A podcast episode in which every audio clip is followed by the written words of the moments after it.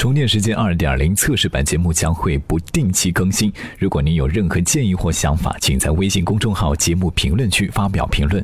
另外，社群计划正在恢复，但是准入原则严格，有兴趣的小伙伴也可以在评论区留言。充电时间，TMT 创业者。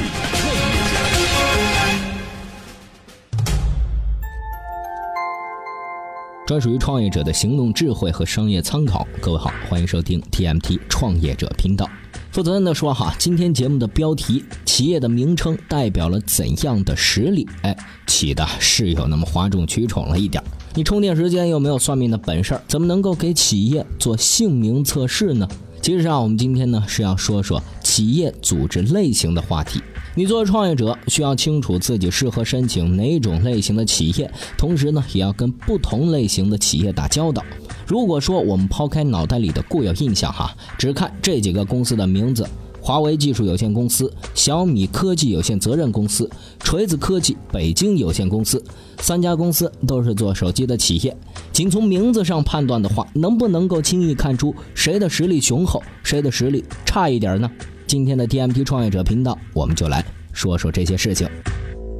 大家好，我是思想家老飞，欢迎收听充电时间。作为一位连续创业者，我愿意将自己创业路上走过的坑与您分享。欢迎您订阅我的微信公众号“思想家老飞”，思是私人的思，老飞老子的老，非常的飞。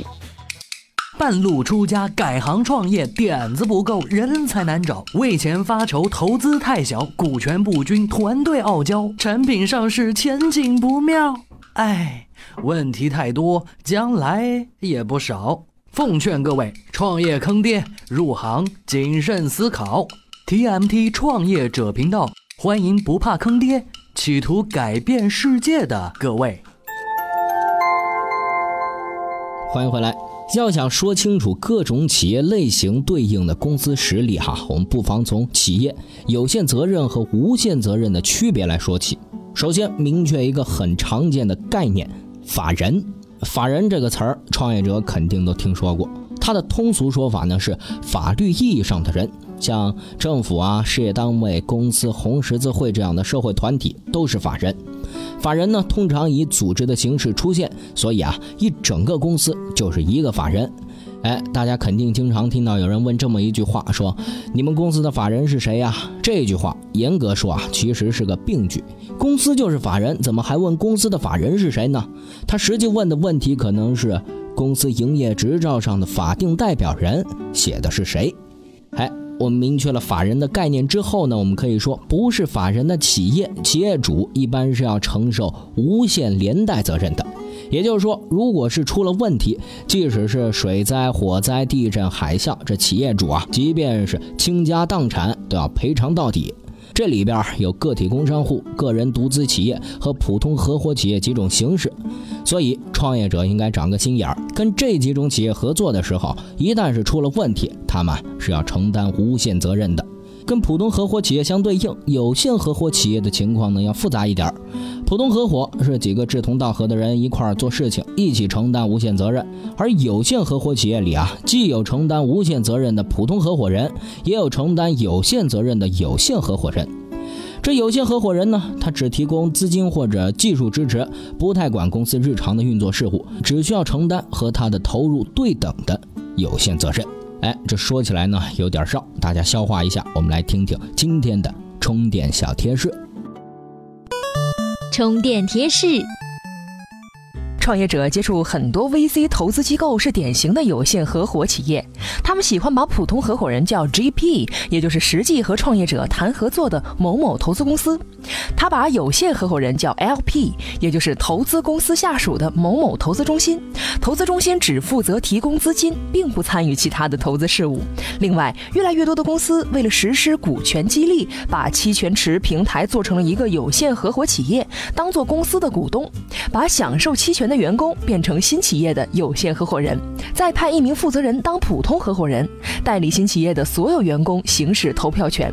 这可以说是创始人或者是其他高层变相提高控制力的方式。比如说，华为作为国内最大的民营企业之一，至今没有上市。据说任正非只有不到百分之二的股份。百分之九十以上的股权都分给了员工。